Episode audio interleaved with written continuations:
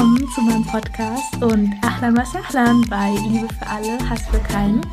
Ich bin Hannah Parwana Momand und freue mich, dass du dabei bist.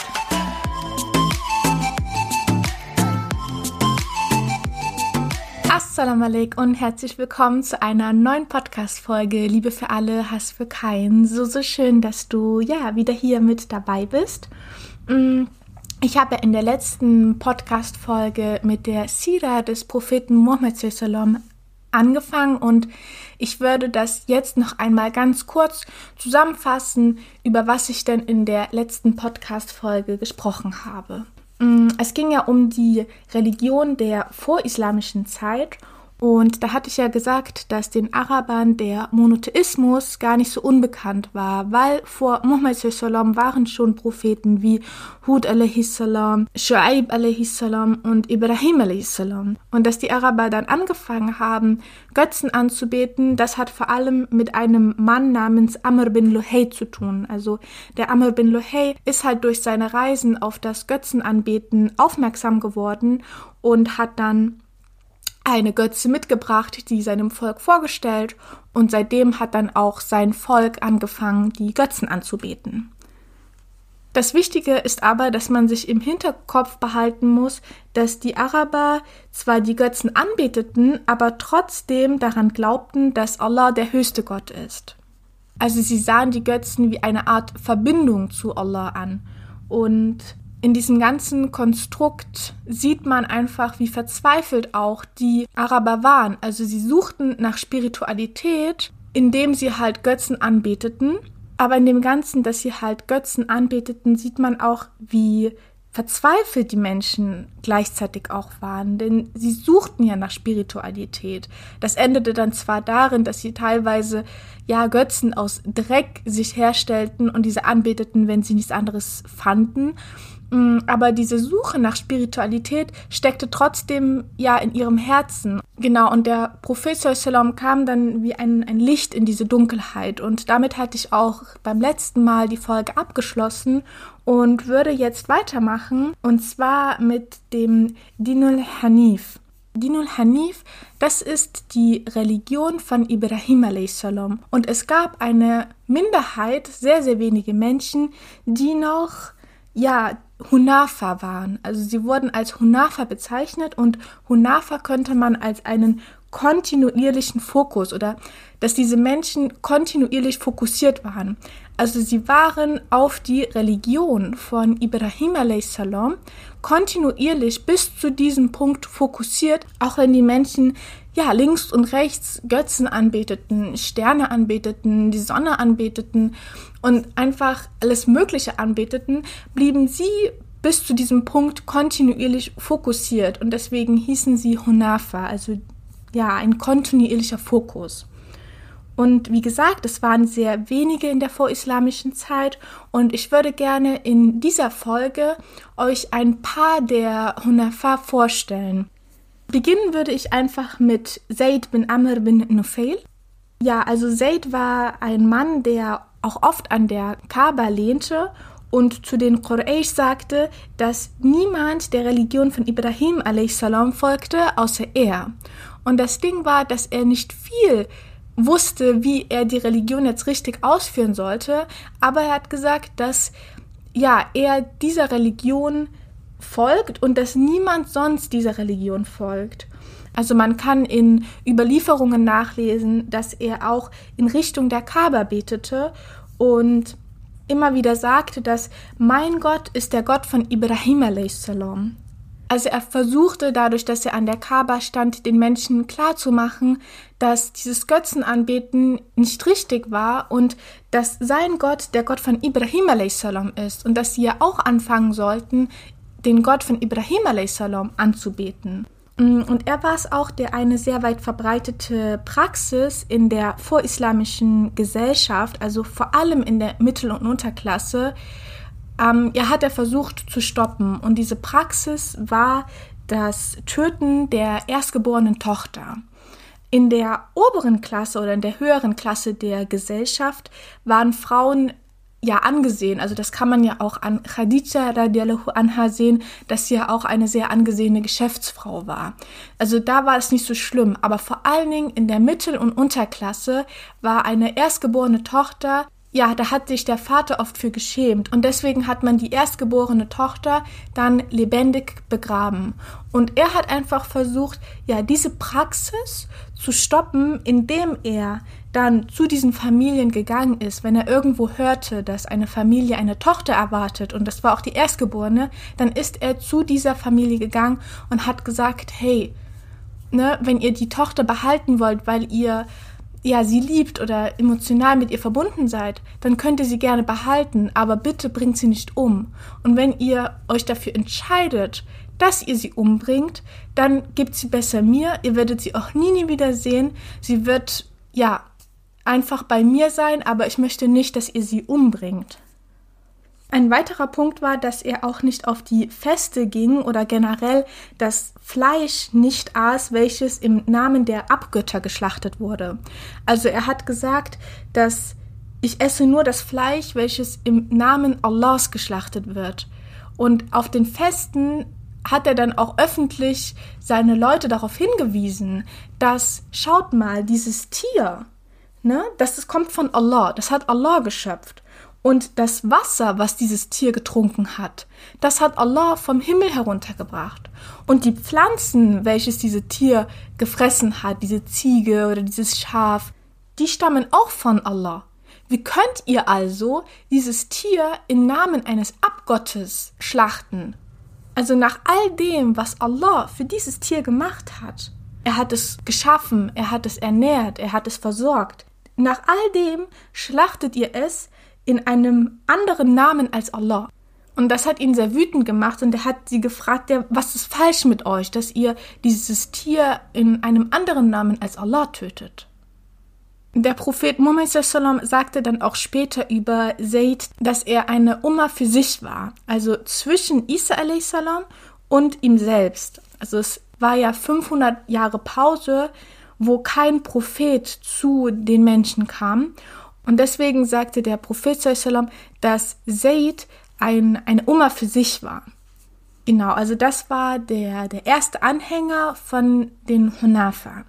Der zweite Anhänger, den ich euch gerne vorstellen würde, ist Waraka bin Naufal. Waraka bin Naufal ist einmal der Cousin von Khadija radiallahu anha und derjenige, zu dem Khadija radiallahu anha, nachdem Mohammed seine erste Offenbarung erhalten hat, ist sie dann zu ihm gegangen. Und Waraka bin Naufal reiste oft zusammen mit Zaid, um die Wahrheit zu finden. Also er war auch daran interessiert, die Wahrheit zu finden und er wusste, dass das Anbeten der Götter nicht unbedingt die Wahrheit ist. Und in seiner Reise begegnete er auch Mönchen. Und diese Mönche gehörten dem Christentum an, aber es war das Christentum in einer reineren Form. Also diese Mönche versuchten, die reinste Form auszuüben, denn ihnen gefiel auch nicht diese Ansichten über Jesus. Und deswegen ja, zogen sich diese Mönche zurück und versuchten das Christentum in ihrer reinsten Form auszuüben. Und das hat auch Waraka bin Naufal berührt und er wurde dann Christ und übersetzt auch als erster die Bibel ins Arabische. Den nächsten Anhänger, den ich euch gerne vorstellen würde, ist Umayya bin Abi as-Salat. Und Umayya bin Abi as-Salat schrieb sehr viel Poesie über den Tawhid, also er war Christ, aber auch wie die Mönche, die Waraka bin Naufal begegnet ist, war er auch Christ in einer reineren Form. Und deswegen schrieb er sehr viel Poesie über den Tauhid und er war auch sehr nah daran, den Islam zu akzeptieren. Das Ding dabei war aber, dass er den Propheten Muhammad auch erlebt hat. Also er hat bis, ähm, da unterscheiden sich die Quellen. Manche sagen bis zwei Jahre nach der Hijra, andere sagen bis neun Jahre nach der Hijra. Aber ja, er hat den Propheten Muhammad auf jeden Fall erlebt. Aber seine Arroganz hinderte ihn daran, Muhammad zu folgen, den Islam zu akzeptieren, weil Muhammad war jünger als er und er sah sich als ja sehr großen Poeten, der sehr viel über den Tawhid schon schrieb und er wollte nicht Muhammad folgen, ja, weil er jünger war und weil er sich als den Größten sah sozusagen. Und es gibt auch einen Vers im Koran, bei dem vermutet wird, dass Allah damit Umayya meint. Und zwar ist das in der Sure Nummer 7, dem Ayah Nummer 175. Ich würde das ganz kurz vorlesen. Und verließ ihnen die Geschichte von dem, dem wir unsere Zeichen gaben, und der sich dann ihrer entledigte. Da nahm ihn der Scheitan in seine Gefolgschaft.